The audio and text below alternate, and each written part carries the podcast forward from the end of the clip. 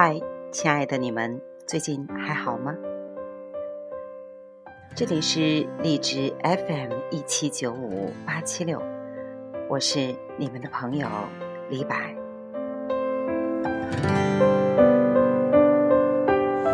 Prince Charming, sing to me all that I'm missing. 今天和大家聊点什么呢？随便聊聊吧。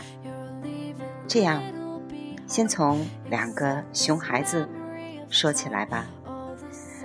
两个熊孩子的故事，嗯，一个是沉稳的团团小朋友，一个是闹腾的坤仔小朋友，分别是我的一个姐姐和我的儿子。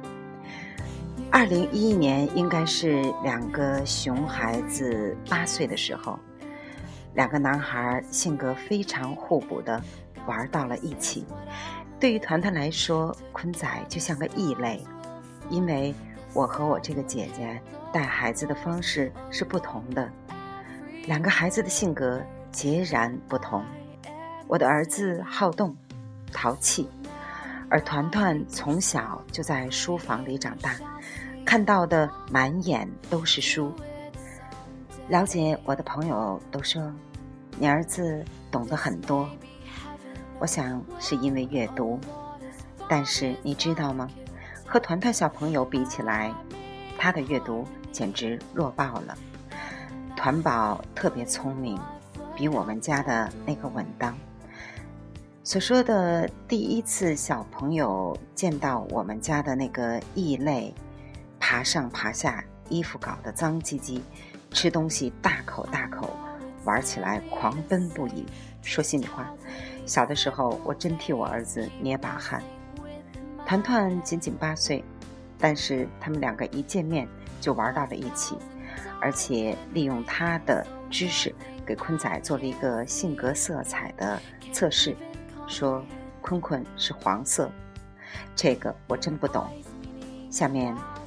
我讲一下他们两个小时候的奇葩故事吧。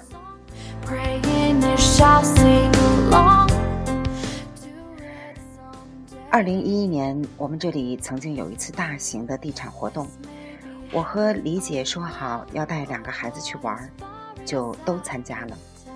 活动搞得正是 happy 的时候，两个孩子不见了。团团是姐的第二个孩子，但却是姐特别用心倾注心力的一个孩子。男孩子嘛，本身就比女孩要难带。我和李姐立刻傻眼，地方那么大，而且活动中心还有一个中心湖。团宝那个时候应该不会游泳，但坤仔会游泳。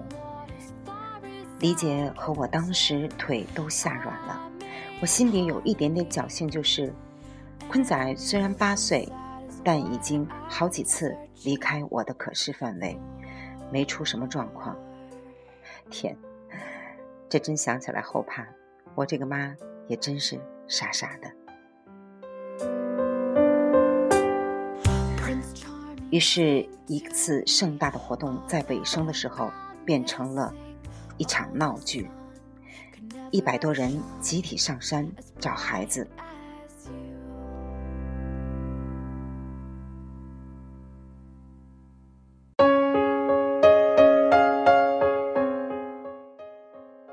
一个多小时的失踪，对于一个才上二年级几岁的孩子，我们都想到了最坏的结果。姐姐怕的是被坏人拐跑，我怕的。是那个在中心的湖水，团团和他如果误入水里怎么办？团宝不会游泳，而我们那个才八岁，他虽然会游泳，但是他不会判断他的能力。如果团宝掉进去了，他也许会不顾一切的跳下去，然后，唉，让我喘口气。现在想起来。还是怕怕的。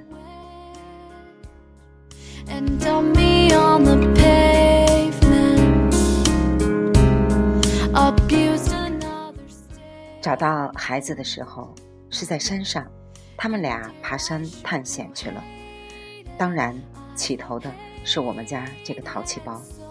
其实，除了性格不同，两个孩子没有太大的差异。直到现在，我和李姐还经常回忆起我们当时被吓傻的那个状况。只是现在回想起来，已经变成了他们两个甜蜜的回忆。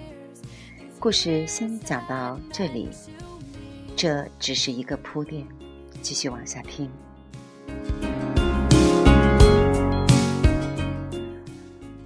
六年后的今天，我做了电台，是为了孩子上中学以后，如果课业量大，没有太多的时间阅读。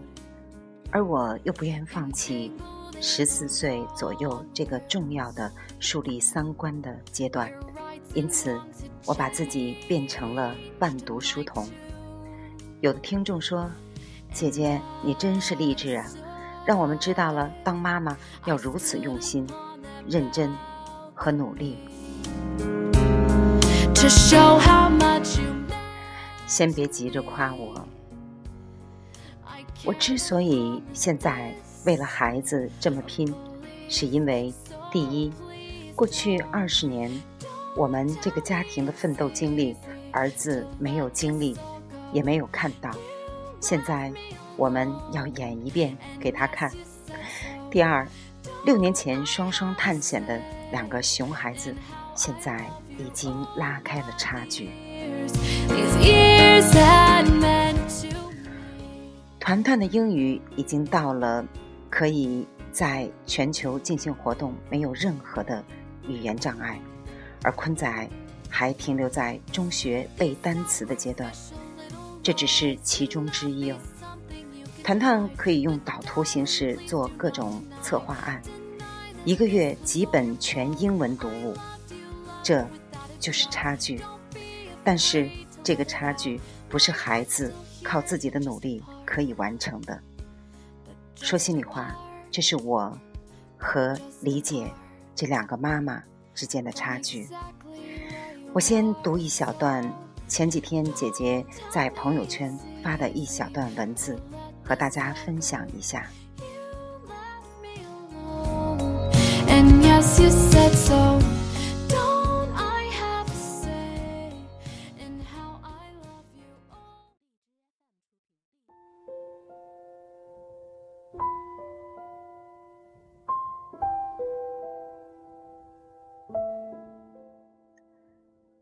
六月十九号傍晚，来到闻名于世的普林斯顿小镇，下榻这间网上口碑很好的民宿。幽静的花园里伫立着一栋石头房子，房子的主人告诉我们说，这个房子已经有三百多年的历史。走进房间，立刻可以感受到年轮的沧桑。触摸着石头墙的少年，你又在想什么呢？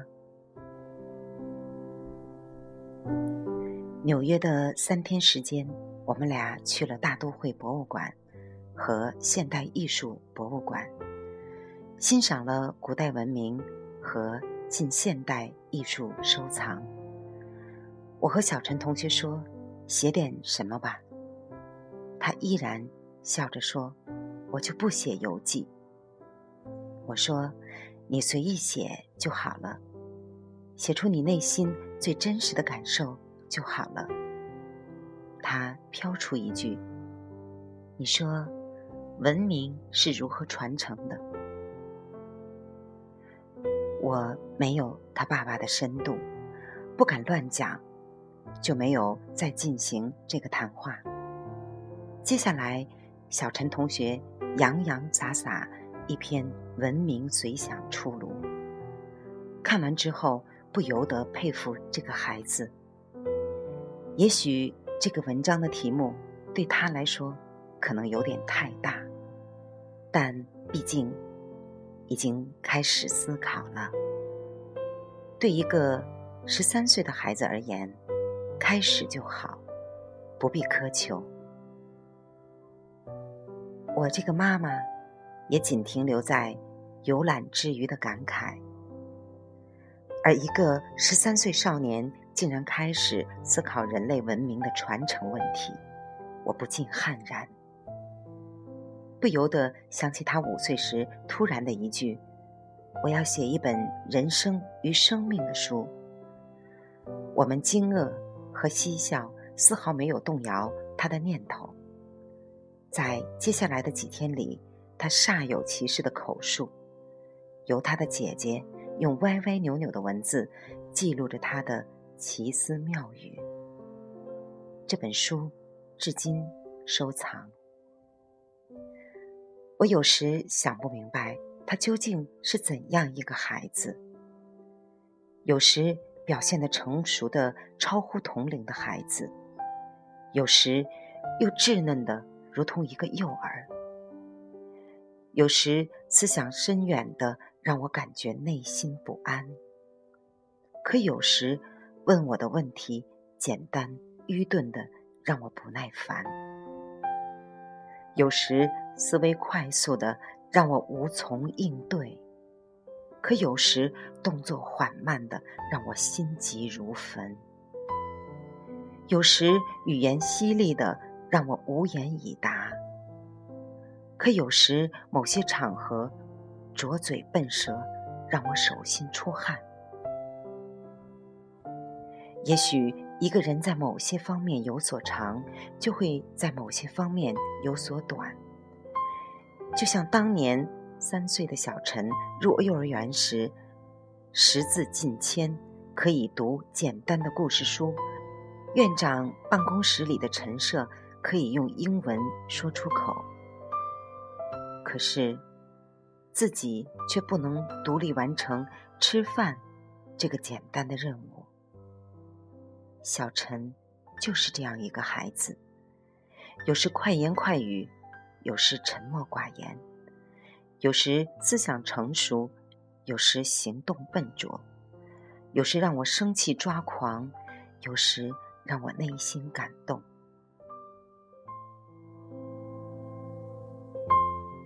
今天早晨。和一对美国老夫妇共进早餐。为了庆祝四十五周年结婚纪念日，老先生送给太太的惊喜之旅。席间，儿子问：“普林斯顿对他们有什么特别的意义吗？”“No。”聊天中得知，老先生的父亲曾经得到普林斯顿大学全额奖学金的机会，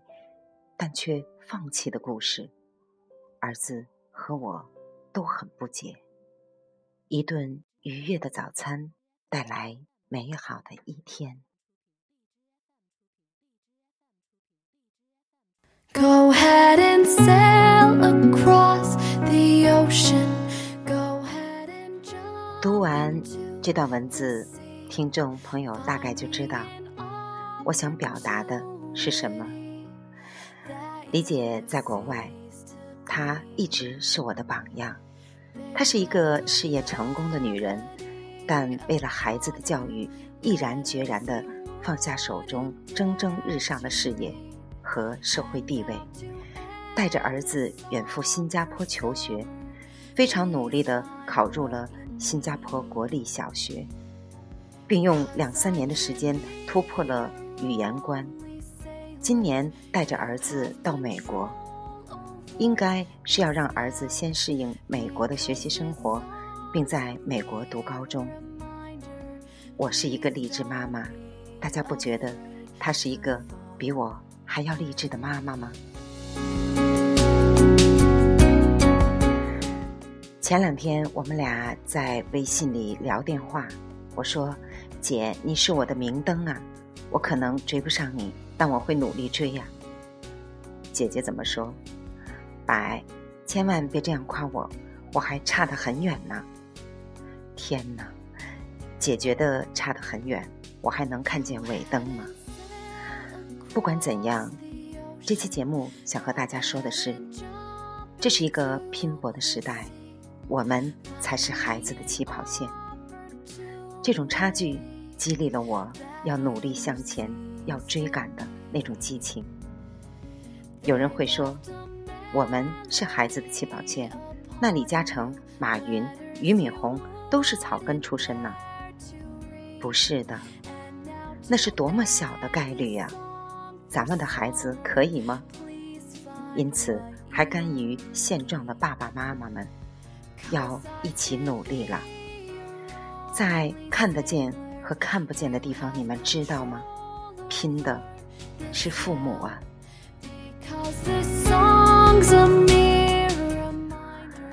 还记得我们中学的时候都学过鲁迅的《故乡》，里面的闰土，大家还记得吗？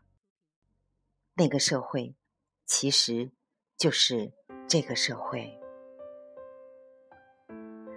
其实这才是普遍概率，历史不断上演的就是规律。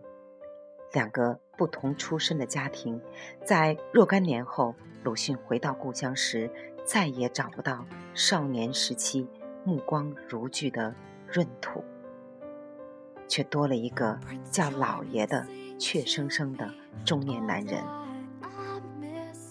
鲁迅当然抨击的是当时的时政。对百姓的残害，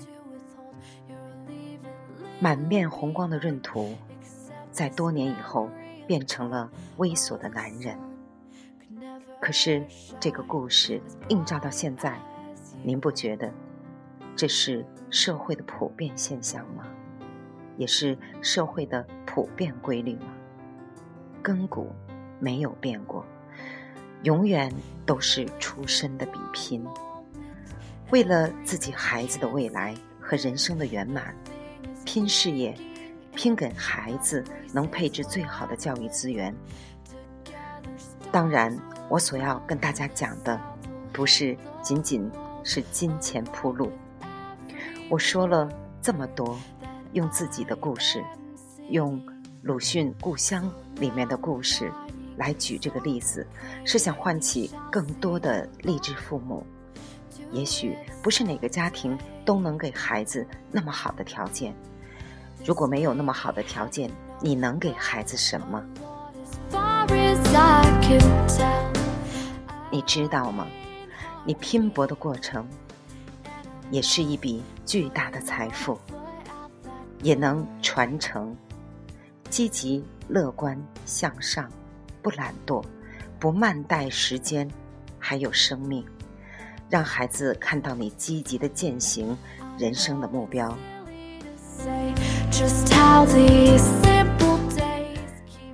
当然，还有那些实现财富自由的家庭，同样，财富是无法传承的。也许您可以用金钱给孩子铺路，但有些能力是用钱无法解决的。你必须继续拼搏，带给孩子的身教。可以模仿的榜样，具备自己朴实的能力，而不是你找来的食物来喂饱他，不是吗？你能陪孩子一生一世吗？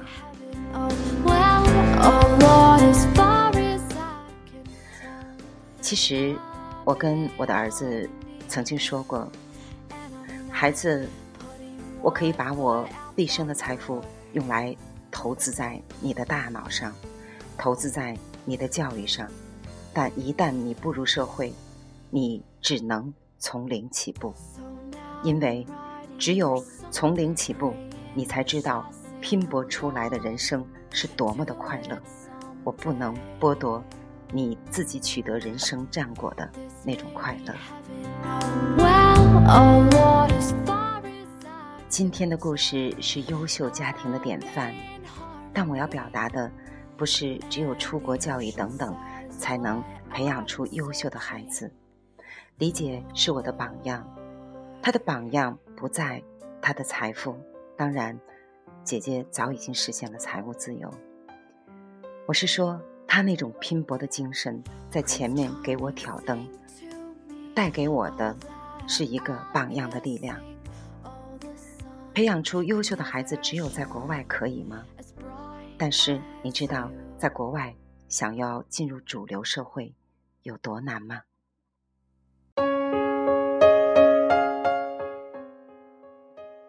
我一直想和听众朋友、爸爸妈妈们表达的核心是：孩子有很多的出路，教育不变的出路是作为父母必须强大给自己的孩子看。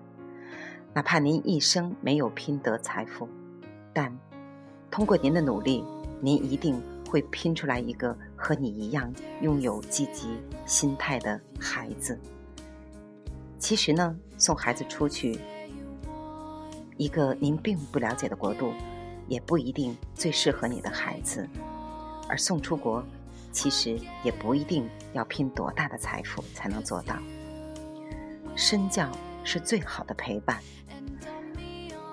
到现在，我还能听到一些年轻的父母说要陪孩子，坚决不能出差或者更大强度的工作，不肯打破平稳的状态和现在的舒适圈。但是，这样就能成全好孩子的教育吗？孩子看到努力的父母，比看到天天柴米油盐的父母，哪个身教的力量更强大呢？我想，每个人分配时间和精力的方法都不同。您会把时间分配在哪里呢？答案，每个人的理解和接受程度不同。我也只能说到这里为止。我不是教育专家，我不想说教任何人。这些是我对人生和自己教育孩子心路历程的感悟。我愿意分享给大家。我希望我的分享能带给更多的人收获和感悟，这样传播价值是我的快乐。所以今天的节目就到这里。如果您喜欢，可以订阅我的电台。谢谢你们的聆听，今天就和大家分享到这里。